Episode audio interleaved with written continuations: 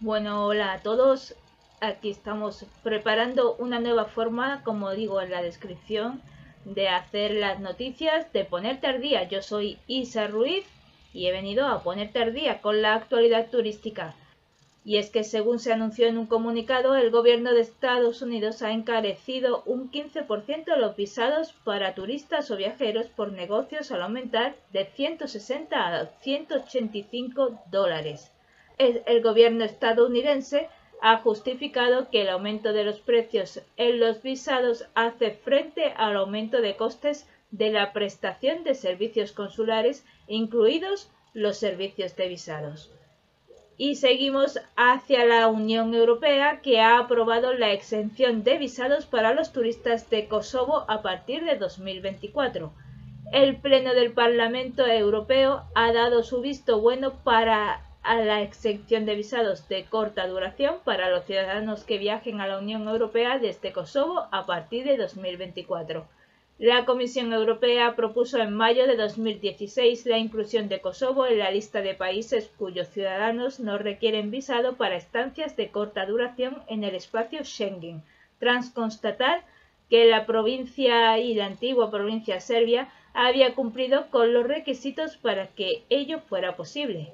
Finalmente, la, medida entrará en vigor una vez que esté implantado el sistema Europeo de Información y Autorización de Viaje y en todo caso no antes del 2024. Cabe señalar que Kosovo es la única parte de los Balcanes Occidentales cuyos ciudadanos todavía necesitan visado para viajar al espacio sin fronteras Schengen. Estrella Sobrino, Community Manager experta en el sector del turismo, ha lanzado el taller Aloha Insta, dirigido a todos los propietarios de alojamientos rurales centrado al 100% en la plataforma social de Instagram. Esta es la oportunidad que estabas buscando. Podrás gestionar el perfil de tu alojamiento rural con estrategias sin estrés y sin agobios. Pide más información en la web https estrellasobrino.com y sé tú quien controla el algoritmo. Continuamos poniéndote al día. El gobierno destina 208 millones para la mejora del patrimonio histórico con uso turístico. Según se ha publicado en el Boletín Oficial del Estado, el Ministerio de Industria, Comercio y Turismo va a destinar 208 millones con 5 de euros para el programa de mejora de la competitividad y de dinamización del patrimonio histórico con uso turístico. El objetivo de esta convocatoria es financiar los proyectos para la mejora de la competitividad de los destinos turísticos y potenciar el turismo cultural mediante la protección, mantenimiento y rehabilitación en bienes e inmuebles del patrimonio histórico declarados bienes de interés cultural o de alguna de las categorías de protección equivalente. Los beneficiarios de esta convocatoria pueden ser tanto las comunidades autónomas como los municipios, representados por sus respectivos ayuntamientos y las provincias e islas a través de las diputaciones provinciales y forales, así como las comarcas o mancomunidades u otras entidades locales. España supera en marzo los 6,5 millones de pasajeros internacionales. ¡Wow! Casi nada. Teniendo en cuenta los datos difundidos por Tour España, más de 6,5 millones de pasajeros internacionales vinieron a España. Estos son un 30% más que en el mismo mes del año pasado. El mes de marzo ha sido además el segundo con más pasajeros internacionales desde el año 2000. El 55,6% del total de pasajeros provino de la Unión Europea, experimentando un ascenso del, del 25,8%, mientras que el flujo procedente del resto del mundo, que supuso el 44,4% restante, creció un 35,7%. Y continuamos. El gobierno destinará 24,5 millones para la remodelación de la nueva sede de la O OMT de la Organización Mundial del Turismo en Madrid. El Consejo de Ministros ha autorizado el contrato para la remodelación y ampliación de la nueva sede de la Organización Mundial del Turismo en el edificio B del Palacio de Congresos de la Castellana, en Madrid, por valor de 24,6 millones de euros. La nueva sede contará con una superficie construida total de aproximadamente 9.000 metros cuadrados. El proyecto consiste en una reconfiguración interior completa del volumen existente para la adaptación a los nuevos usos con demolición interior de particiones e instalaciones. Además, además, se construirá una tercera planta adicional con nuevos elementos estructurales a apoyar sobre las ya existentes. Este acuerdo administrativo internacional entre el Gobierno de España y la OMT se firmó el pasado 25 de marzo del año 2022 y en él España cede el edificio B a la entidad por un periodo de 75 años y asume la rehabilitación del mismo. Esto seguro que te interesa. La actualidad turística e IATI Seguros hacen posible que viajes sin preocupaciones, gracias al 5% de descuento que obtienes al contratar el seguro con IATI. No te compliques. Pincha en el enlace de la descripción y contrátalo ya. Y bueno, esto me ayuda mucho un poquito a tomar aire, respirar y continuar ahora con las noticias. Noticias como esta que viene a continuación. Paradores incorpora el cicloturismo en las experiencias personalizadas para sus clientes. La red hotelera pública Paradores de Turismo ha incorporado el cicloturismo dentro de las experiencias personalizadas para sus clientes en principio, el proyecto se ha implantado en 26 paradores de la red nacional repartidos por 11 comunidades autónomas. Los paradores adaptados para cicloturismo cuentan con una serie de servicios especiales como una zona de custodia identificada con capacidad para al menos 10 bicicletas, zonas de taller, rutas personalizadas confeccionadas por cada parador y tiendas, talleres y servicios de alquiler de bicicletas asociados en las proximidades. Algunos de los paradores que han apostado por esta iniciativa se encuentran próximos a rutas muy demandadas por los cicloturistas, cosa lógica.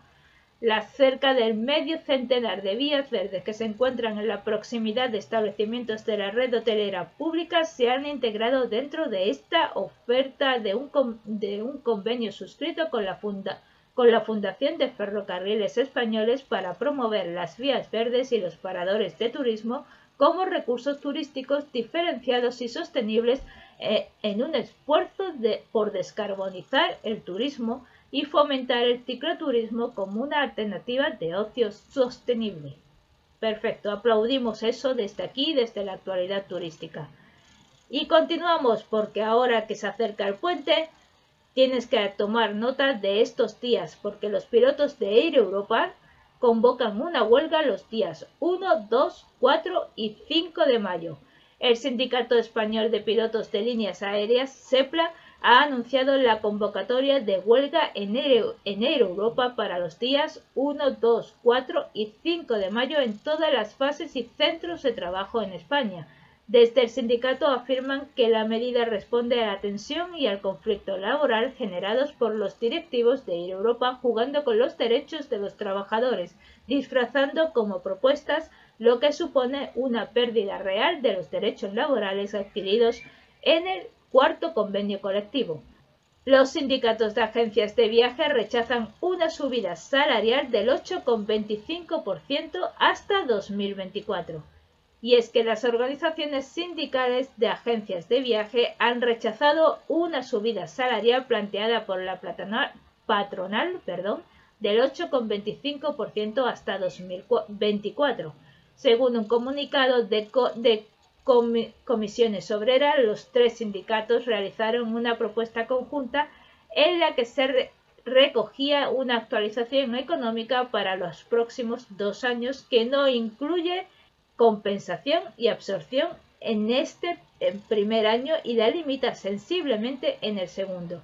Las exigencias de los representantes de los trabajadores han sido rechazadas por parte de la patronal, tildándolas de insostenible. Y vamos a respirar porque creo que necesito ya un poquito de respirar. Estás escuchando la actualidad turística. Y ahora sí he tomado aire, tomo aire y volvemos con una de las últimas noticias. Vamos a ir terminando con este bloque de noticias de la actualidad turística. Vamos ya por la actualidad turística número 70. Expedia incorpora el chat GPT para planificar los viajes para planificar los viajes. Punto. Según un comunicado, las agencias de viajes online Expedia han anunciado un nuevo uso de la inteligencia artificial con el lanzamiento beta de una nueva experiencia de planificación de viajes en la aplicación basada en el chat GPT, que está ahora tan de moda. Ahora los clientes pueden iniciar una conversación abierta en la aplicación de Expedia y obtener recomendaciones sobre lugares a los que ir, dónde alojarse, cómo desplazarse y qué ver y hacer basándose en el chat. Además, la nueva experiencia de planificación de viajes aporta compras inteligentes al guardar automáticamente los hoteles de los que se haya hablado en la conversación, ayudando a los miembros a mantenerse organizados y haciéndoles más fácil empezar a elegir fechas, comprobar la disponibilidad y añadir vuelos, coches y actividades. Al margen de este nuevo lanzamiento, Expedia ya tiene integrada la inteligencia artificial y el aprendizaje automático en toda su plataforma para crear una experiencia fluida desde la planificación hasta después de la reserva. Y terminamos las noticias, en este caso que no, que no todo el programa, con esta noticia de Israel, porque ha abierto el Parque Nacional de Susita por primera vez en su historia. El Parque Nacional de Susita, que se encuentra al este del Mar de Galilea en Israel, en una colina de las laderas del Golán, abrió sus puertas al público y se convirtió en un nuevo reclamo turístico para los amantes de la historia y los peregrinos. El parque conserva magníficos restos de la antigua ciudad de Hipos, de esta forma, sus visitantes podrán contemplar los hallazgos arqueológicos de época romana y bizantina y el lugar también cuenta con los restos de ocho iglesias, la mayor de las cuales es una catedral adyacente al baptisterio, baptisterio un edificio destinado a las ceremonias bautismales cristianas.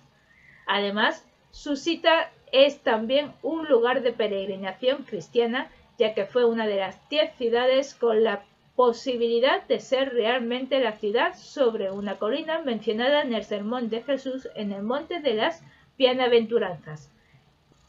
Y continuamos en, en este caso con, la, con otro apartado nuevo que vamos a estrenar en esta ocasión, en esta emisión nueva del directo de las noticias de la actualidad turística dichas y emitidas en directo y de un tirón y de una vez. En esta ocasión vamos a, vamos a hacer una agenda turística de eventos y a recordar los, los eventos más próximos que están por llegar aquí en España. Y así cerramos esta actualidad turística. El 4 y el 6 de mayo, la isla de La Palma va a celebrar la ultramaratón Transvulcania. Esto para los más deportistas. Esto se trata de una carrera de montaña muy exigente. Tienes que ser muy, muy deportista. No es mi caso. La carrera tiene unos 83 kilómetros de senderos y un desnivel acumulado de 8.500 metros. Además, prácticamente la totalidad del itinerario transcurre por caminos señalizados según la norma internacional de la Asociación Europea de Senderistas. En definitiva, esta prueba subraya el enorme potencial de La Palma para la práctica del senderismo con itinerarios de gran belleza como la ruta de los volcanes. Si estás por La Palma de viaje, es el 4 y el 6 de mayo esta ultramaratón Transvulcania. Y seguimos otro evento de los que están, que es por Murcia y, la comunidad murciana las fiestas de la Santísima Veracruz que se celebran desde el 1 y hasta el 5 de mayo en Murcia. Se trata de una fiesta de interés turístico internacional que conmemora la aparición de la Santa Cruz en la antigua fortaleza del rey moro Abu Zaid en el siglo XIII. La fiesta se celebra desde la Edad Media y es una mezcla de cultura, historia y leyenda en la que participan todos los ciudadanos. Principalmente la forman dos espectáculos, los caballos del vino y los festejos de moros y cristianos. Además, tal y como anunciamos en la actualidad turística, Caravaca de la Cruz está considerada ciudad santa para el cristianismo y este año 2023, además, fue designada sede del 19 Congreso Internacional de Turismo Religioso y Sustentable, que ya lo anunciamos en la actualidad turística en, otro bloque de noticias anteriormente.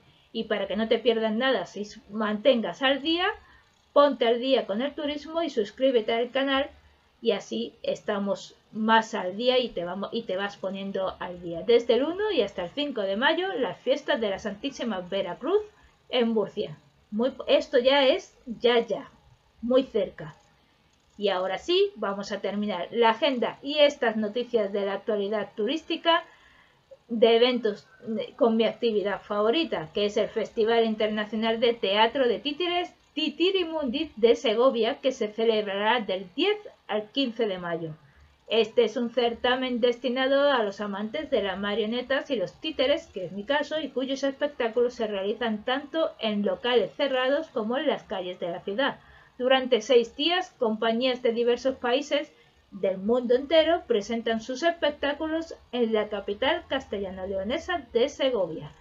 Y con estos tres eventos próximos para allá, me despido y termino la emisión, la emisión, esta emisión, esta prueba de en directo de hacer la actualidad turística. Espero que haya sido de vuestro agrado. Muchas gracias a todos por vuestra por, por estar ahí y nos vemos a la próxima o no sé si en la próxima lo subiré grabado o no lo subiré grabado.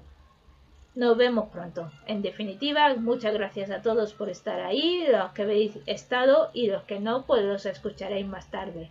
Gracias y hasta la próxima.